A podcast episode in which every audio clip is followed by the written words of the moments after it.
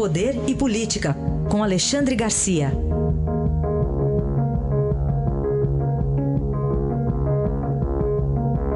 Alexandre, bom dia. Bom dia, Raíssen. Bom dia, Carolina. Bom Me dia. desculpem a voz aí, que eu tô com uma, uma grande sinusite. Opa, Dá, mas dá pra, dá pra entender dá para perfeitamente. entender. E cuide-se bem depois que terminar aqui. Ô, Alexandre, vamos começar a falar de uma história está bem nebulosa, para dizer o mínimo, envolvendo policiais civis de São Paulo e Minas em um tiroteio em Juiz de Fora. Tem dinheiro verdadeiro, dinheiro falso no meio também? Pois é, e essa história mal contada deve ter alguma proteção para que não se conte tudo. Ela está nebulosa, suponho que talvez seja de propósito.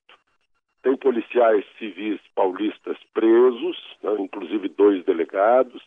Tem um policial civil mineiro morto, ah, dois feridos na TI, um com um tiro no pé, que esse não é policial, seria o dono do dinheiro. Uma história incrível de dólares vindos de São Paulo, escoltados por policiais civis paulistas, para serem trocados por ah, 15 milhões de reais, a maioria falsos, em Juiz de Fora, sob escolta de policiais civis mineiros, e quando descobrem, começa um tiroteio com um morto e dois feridos, três feridos. É uma história incrível. né? Agora, o que eu queria ressaltar desse episódio é que os policiais civis paulistas e mineiros juraram cumprir a Constituição, juraram cumprir as leis, estão a serviço do povo de seus estados e traíram tudo. Traíram a Constituição, traíram as leis e traíram o povo. né? Isso que eu queria ressaltar. né? E traíram, sobretudo, suas instituições. Uma vergonha para as instituições a que pertencem. Ô, Alexandre, de novo colocaram Sérgio Moro na campanha eleitoral? Então, eh, foi noticiado, né, o Estadão noticiou que Sérgio Moro iria para o Supremo. Eh, Eu acho que é a ideia de quem quer se livrar dele. né? Ah, Embora isso venha a valorizar o Supremo. né? Se não vejamos, eu queria demonstrar isso. Sérgio Moro hoje vale um, um inteiro. Se ele for para o Supremo, ele passa a valer um, um décimo. Ele é desvalorizado para menos de uma décima parte do que ele é hoje. Ele será um entre onze. Hoje ele é um, um juiz singular de primeira instância. Uma sentença de Sérgio Moro hoje precisa de uma turma de três desembargadores ou do, do plenário de 27 desembargadores do Tribunal Regional Federal para alterar uma sentença dele.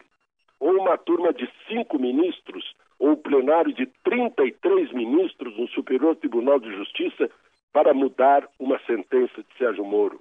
Ou uma turma de cinco ministros do Supremo, ou plenário de 11 ministros no Supremo para derrubar qualquer coisa de Sérgio Moro. Então eu acho que, me parece, né, que o interesse eh, de tirar Sérgio Moro de Curitiba seria, por exemplo, se Haddad fosse presidente para proteger o Lula de outros processos, né? Eh, porque se conhece a dureza de Sérgio Moro. Um advogado de Collor me disse: Olha, a gente tentou de tudo, mas ele é carne de pescoço. né? Me disse isso. Se for Bolsonaro, eu acho que o interesse seria deixá-lo em Curitiba até que a Lava Jato não tenha mais corrupto para pegar. né? Então, nesse caso de Sérgio Moro, eu acho que apenas eh, foi uma notícia, suponho, né, e, e ninguém esteja pensando seriamente nisso, porque não vai ser um bom negócio ah, no, no, no, no combate à corrupção. É o famoso cair para cima, então. Cair É, para cima. É. Só, se eu não estiver enganado, o próximo a, a- vaga a ser aberta é do ministro Celso de Mello. Acho que ele vai se É, aposentar, né? O Celso Melo é mais antigo, ele já anda de bengala, ele, ele tem problemas de saúde, né? será a próxima vaga. Aí a discussão, puxa, será que ele consegue antecipar a, a pedido de aposentadoria para que Temer eh, indique o próximo, sem deixar que o presidente que entrar uh, indique. Ontem um ex-ministro me perguntou isso, eu disse, eu não sei de nada. Eu não, eu, eu não tenho poderes telepáticos para saber o que se passa na cabeça de Celso de Mello. Bom, mas vamos falar de outra ministra do Supremo, mas aqui na condição de presidente do TSE, a ministra Rosa Weber mandou um recado aí também, né? Mandou um recadão. Né? Ela, uma, disse que se alguém tiver solução para notícias falsas, que, que apresente a sugestão. Ela foi bem realista. Né? No mundo inteiro ninguém conseguiu ainda resolver a questão da notícia falsa na liberdade de opinião que circula nas redes sociais. Essa novidade para alguns. Né? Tem gente que ainda acha que não pode haver uh, rede social, porque, enfim, tá, já está concorrendo com os tradicionais e tal. Uh, ela disse que uh, a fraude é detectável, né, porque fake news, falando em fraude, é o que diz respeito ao, à justiça eleitoral.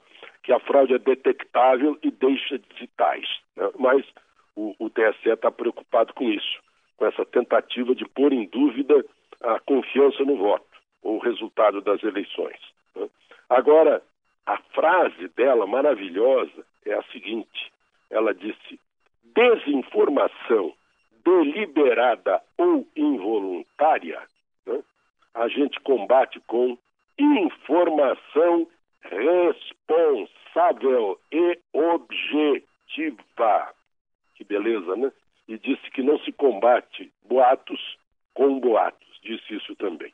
Aí o resto é querer interferir na liberdade das pessoas de, de postar o que elas desejam postar, inclusive em campanha eleitoral, é, é, fazendo propaganda para os seus é, candidatos preferidos. É uma questão que a gente está tá querendo resolver, mas tem que reconhecer uma coisa que se chama liberdade de opinião prevista na Constituição.